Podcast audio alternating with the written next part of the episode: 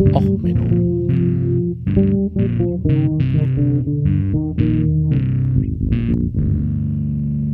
Der inkompetente Podcast über Dinge aus Militär, Technik und Computer, die so richtig in die Hose gingen. Herzlich willkommen zu Och Menno, dem Podcast für alles, was in Militärtechnik und sonst wo in die Hose geht. Ja, heute mit der Folge Gimme Chocolate, Nahrungsmittelmythen. Ja, ähm, Musik heute von Baby Metal. Die habe ich jetzt neulich äh, als Vorband von Sabaton gesehen. Ich muss sagen, ähm, Vorbands waren äh, Lordi, Baby Metal und dann Sabaton. Ähm, Lordi ist schon speziell, aber cool. Ja, ja, bitte danke. Ähm, äh, auch äh, manche Sprüche von denen waren äh, unter jeder Gürtellinie. Äh, Baby Metal, ja, ich muss sagen, so diesen Japano-Style, ähm, es ist was Besonderes. Ich habe es nicht verstanden. Ähm, gut, ich spreche auch kein Japanisch, noch zusätzlich. Ähm, ja, und dann Sabaton hinten dran. Ich muss sagen, ich mag Sabaton an sich. Ich, die sind eine witzige Band. Das Thema ist manchmal ein bisschen belastend, von dem sie singen. Ähm, sie hatten Spaß auf der Bühne, wobei ich sagen so, so eine Bombast-Show jetzt im Zeichen des Ukraine-Kriegs hat mich nicht so ganz mitgenommen. Aber ja, heute Baby Metal Gimme Chocolate ähm, als Musik. Und ja, heute reden wir mal so ein bisschen über Nahrungsmittelmythen. Also Nahrungsmittelmythen ähm, ist ja so das Ding, dass es ja so geliebte Tradition gibt. Also völlig traditionelles Essen wo jeder sagt so, ach komm, das, äh, das ist ja hier äh, schon immer so gewesen und ähm, ne, da, da, das, das ist seit Jahrhunderten ein ganz klassisches Essen. So, das ist Tradition, ne? Das ist so, so, das definiert das Land. Ne? So, es gibt ja so Essen, wo man so sagt, so ja, das, das macht so ein Land aus. Wie zum Beispiel die grüne Bohnen Kasserole bei Hallo äh, Halloween, sage ich, bei äh, Thanksgiving bei den Amerikanern. Also äh, grüne Bohnenauflauf. Das ist so ein ja, grüne Bohnen, so ein Soßengeschlotz und das wird dann halt in den Ofen gestellt und das ist halt so eine klassische, traditionelle Beilage äh, zu äh, zum äh, hier Gockel, äh, was, äh, Truthahn. Truthahn? Truthahn. Ähm, auf jeden Fall, das ist ja sowas ganz Klassisches. Ne? So, das, da braucht man nicht drüber reden. Das wird immer gegessen, das wird immer gekocht. Man hat ja vielleicht früher, ne, als man sich da mit den Ureinwohnern zum ersten Mal friedlich zusammengesetzt hat, sah das vielleicht noch ein bisschen anders aus. Klar, also grüne Bohnen zum Beispiel sahen damals anders aus. Ähm, wer so bei den Großeltern, da, deswegen hasse ich übrigens grüne Bohnen, ähm, früher bei meinen Großeltern, die waren immer so faserig, da waren so Fäden drin, da musste man diese einzelnen Pellen und die Fäden rausziehen und so. Das hat man übrigens heutzutage rausgezüchtet. Ne? Und klar, die haben dann, die haben damals keinen Soßen-Insta- Suppenzeug gehabt und dass man heutzutage drauf gießt. Also die, die aber so einen grünen Bohnenauflauf, den gab es damals doch bestimmt schon. Ja, ähm, leider nein. Leider, leider nein.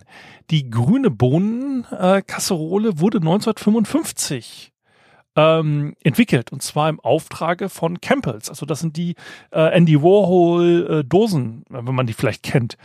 Die hatten nämlich den Auftrag so, ähm, wir brauchen, äh, der Dorcas Riley, äh, der lebte von 1926 bis äh, 2018, äh, Moment, der oder die, Moment, äh, er war ein, äh, oh nee, äh, ja, Englisch gut, äh, Deutsch schlecht. Äh, sie ist, äh, Entschuldigung, schlecht übersetzt. Ähm, äh, sie war eine bekannte Entwicklerin äh, bei Campbells. Und ähm, ja, die hat sich, da gab es eine neue Soße, äh, Suppe. Und diese Suppe war von Anfang an auch als Soße gedacht.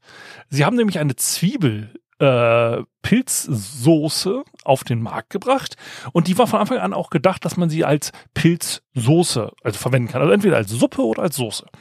Und ähm, naja, und äh, ja, man brauchte jetzt natürlich äh, Gerichte, um die zu verkaufen, weil nur eine Suppe, das will ja keiner. Und ähm, ja, da äh, kam erstmal nicht so gut an.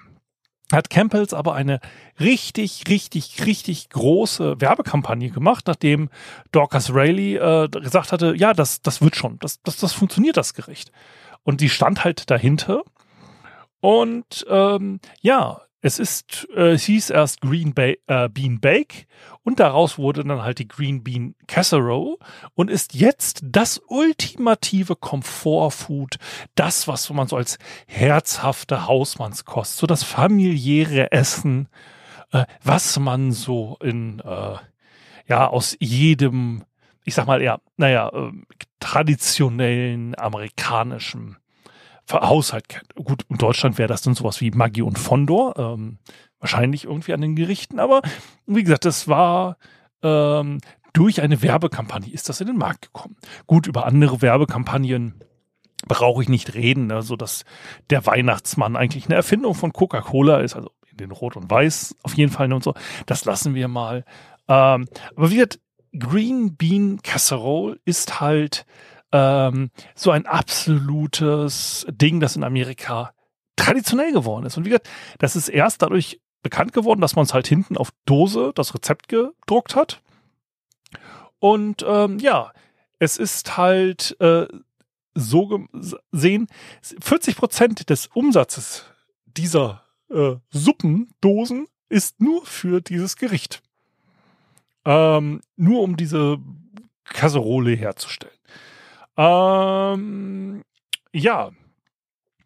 Und Dorcas Rayleigh ist halt, wie gesagt, dafür bekannt, dass sie auch noch andere Gerichte entwickelt hat. Also zum Beispiel äh, mit Campbells Tomatensuppe äh, ein Meatloaf, also ein Hackbraten, ähm, den Thunfisch-Nudel-Auflauf, äh, äh, verschiedene andere äh, und den Sloppy Joe Soup Burger hat sie auch noch entwickelt, äh, wo man also äh, ja quasi eine äh, soßigen Hamburger mit hat. Ähm, ja, und jetzt sagt ihr also, ach komm, na, das, das, das passiert uns doch in Deutschland nicht.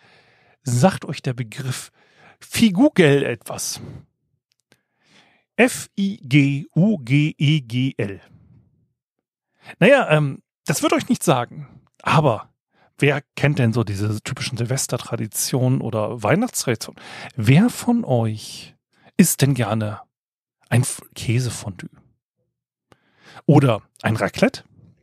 Ja, ähm, stellt sich raus, eigentlich, eigentlich, eigentlich, eigentlich ist das Ganze eine eher eine Idee der Schweizer Käseunion. Die Schweizer Käseunion, die wurde 1914 gegründet, ist eigentlich so ein Monopol.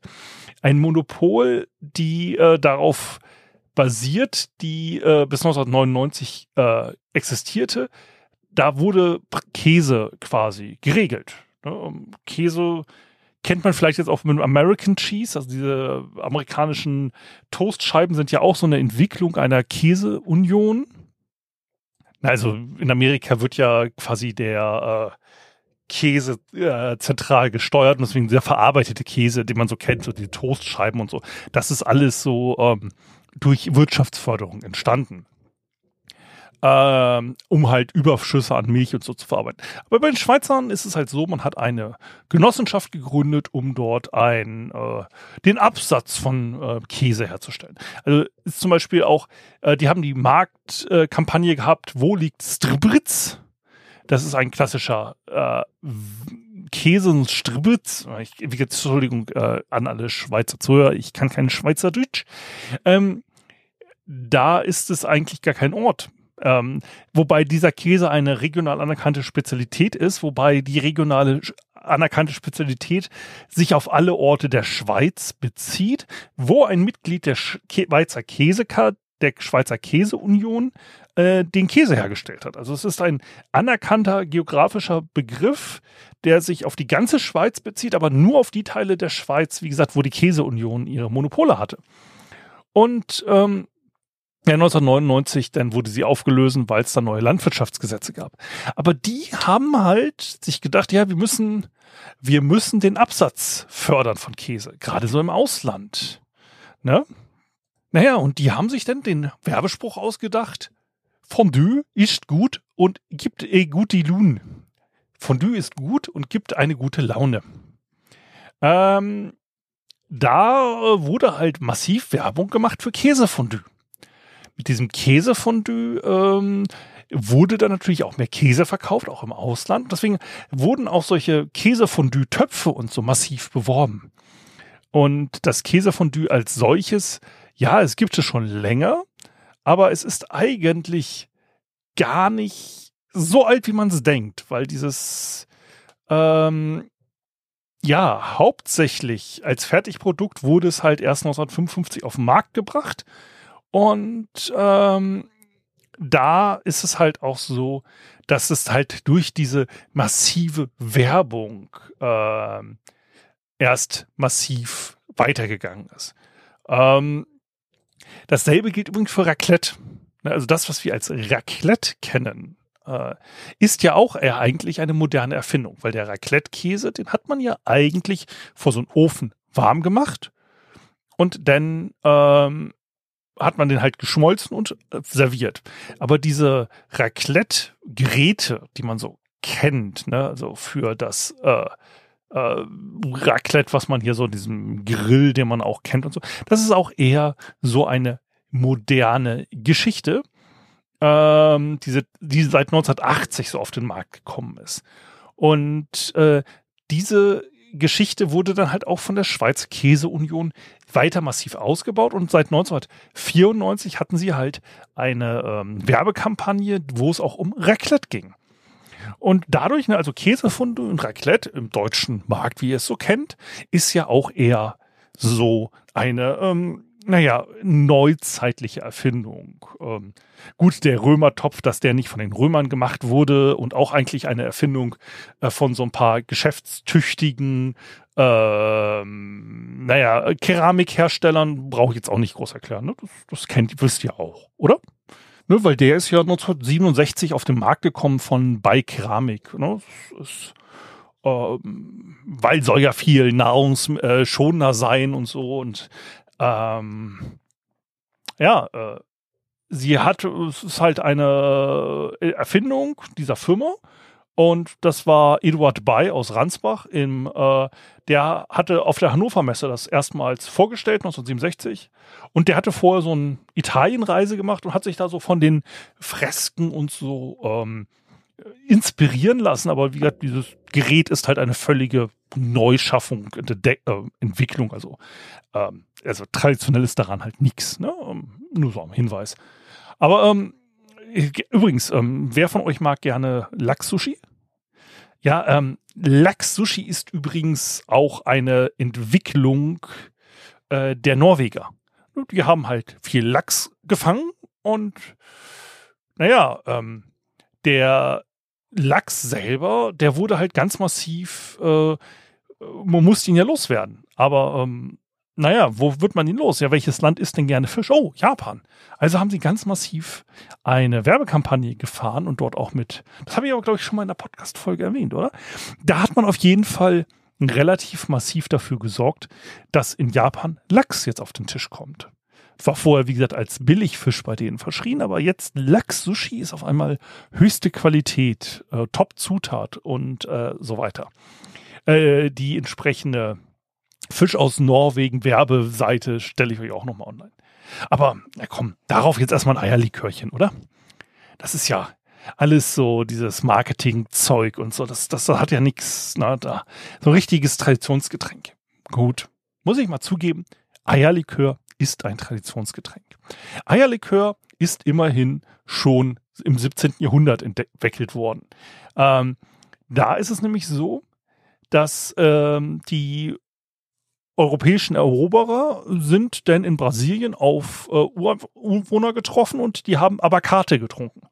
Abakate ist da so ein süffiges Getränk gewesen, das man so aus Avocados und Rohrzucker und Rum äh, nannte sich so Advokat. Ähm, und da war halt so, dass jetzt so der so ein oder andere Europäer sich dachte, ach, ein ganz süffiges Getränkchen, ganz lecker ist wieder zurück nach Europa gekommen, dachte sich so, ja, so ein sowas, so ein Schlückchen in Ehren wäre ja was Nettes. Aber ähm, ja, versuch mal in Antwerpen Avocados zu kriegen. Also gerade so im 17. Jahrhundert. Ähm, da war halt nicht so wirklich was mit Avocados. Ne? Also so die blöden Millenniums mit ihren äh, Avocado-Toasts, die hatten halt schon alles weggefressen.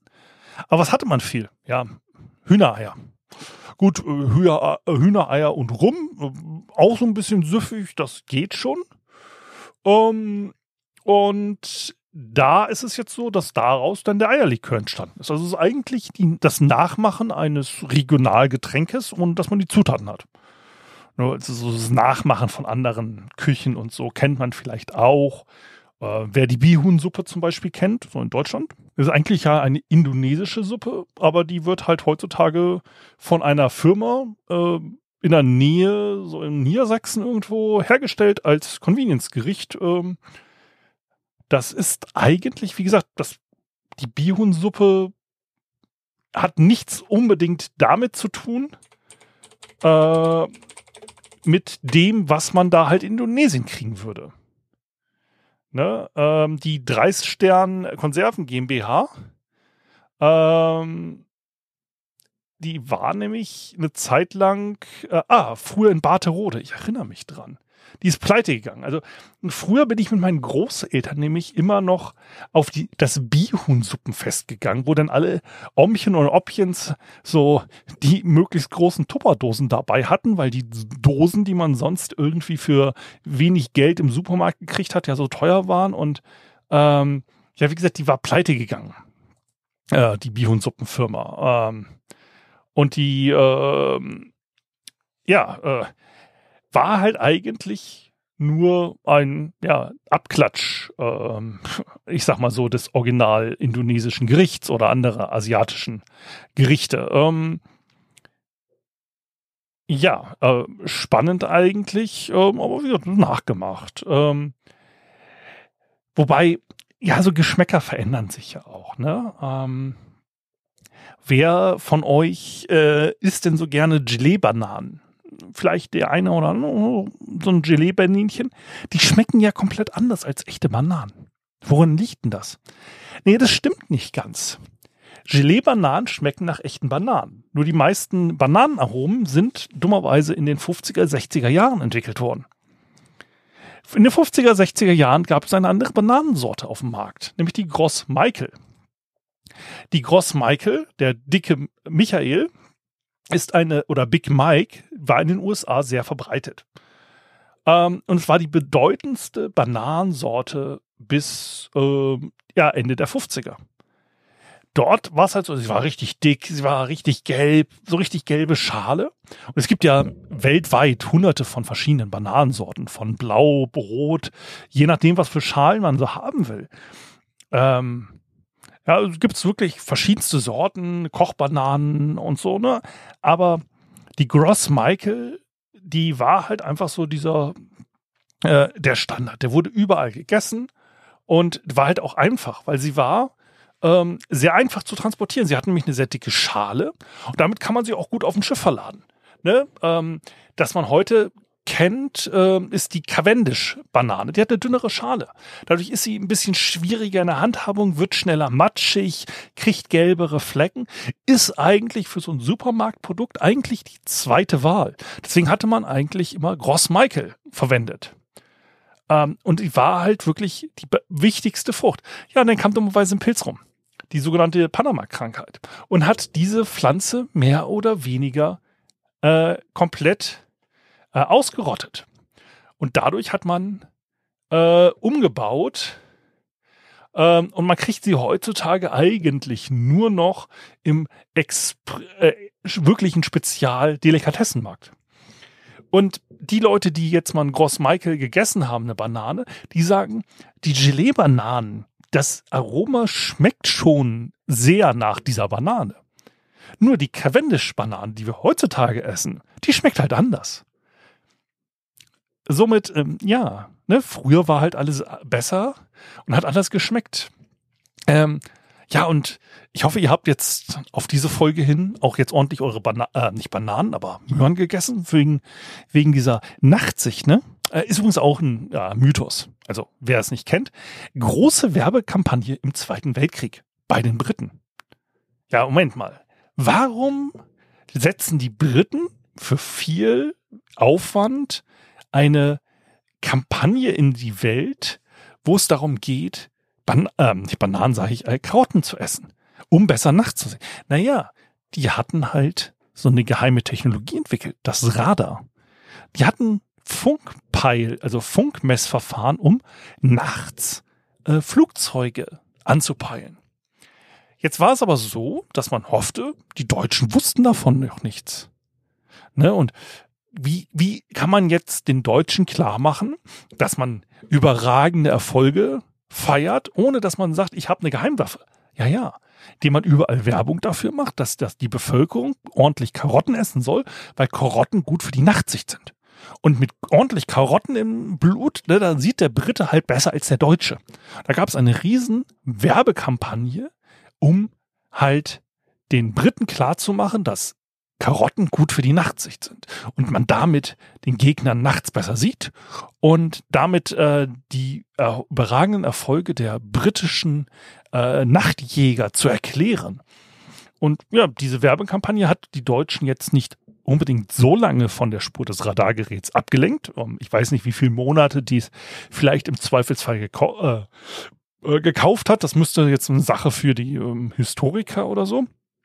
Aber insgesamt ist es halt so, dass die, ähm, ja, dieser Mythos sich bis heute hält. So, ne? Und das ist natürlich jetzt schon wieder so ein Ding. Also ordentlich Karotten essen. Ähm, Bananen schmecken nicht mehr so wie früher. Gut, dasselbe gilt übrigens auch für Äpfel. Ähm, Äpfel hat man jetzt auch auf Supermarkttauglichkeit gezüchtet, genauso wie Tomaten und so. Also wenn man mal ein altes äh, Obst und so isst, die schmecken halt teilweise ein bisschen anders als äh, das, was man so heutzutage im Supermarkt kriegt. Ne? Ähm, Transportfähigkeit, Lagerfähigkeit, Aussehen im Supermarkt sind halt wichtiger als Geschmack. Aber ich hoffe, euch hat die Folge soweit wenigstens geschmundet. Wenn sie euch nicht gemundet hat, ja, dann sendet sie doch mit ein paar Panama-Pilzen äh, und einer Banane zu einem eurer Feinde. Und wenn sie euch gut gefallen hat, ja, empfehlt es euren Freunden weiter. Und wenn es euch sehr gut gefallen hat, Feedback und Kommentarfunktionen findet ihr unter der Podcast-Episode in den Show Notes. Ich freue mich immer auf Feedback, ähm, Apple-Bewertung und was man da, dieses übliche algorithmische Zeug, ne? Der Algorithmus, wo man mit muss, aber auch äh, E-Mails, Tweets und so sind mir immer gern gesehen. Also, ich hoffe, euch hat diese kleine Folge zu äh, Nahrungsmittelmythen relativ gut gefallen und ich höre euch dann oder ihr hört mich dann in der nächsten Folge. Also, bis dann, alles Gute, ciao, ciao, euer Sven.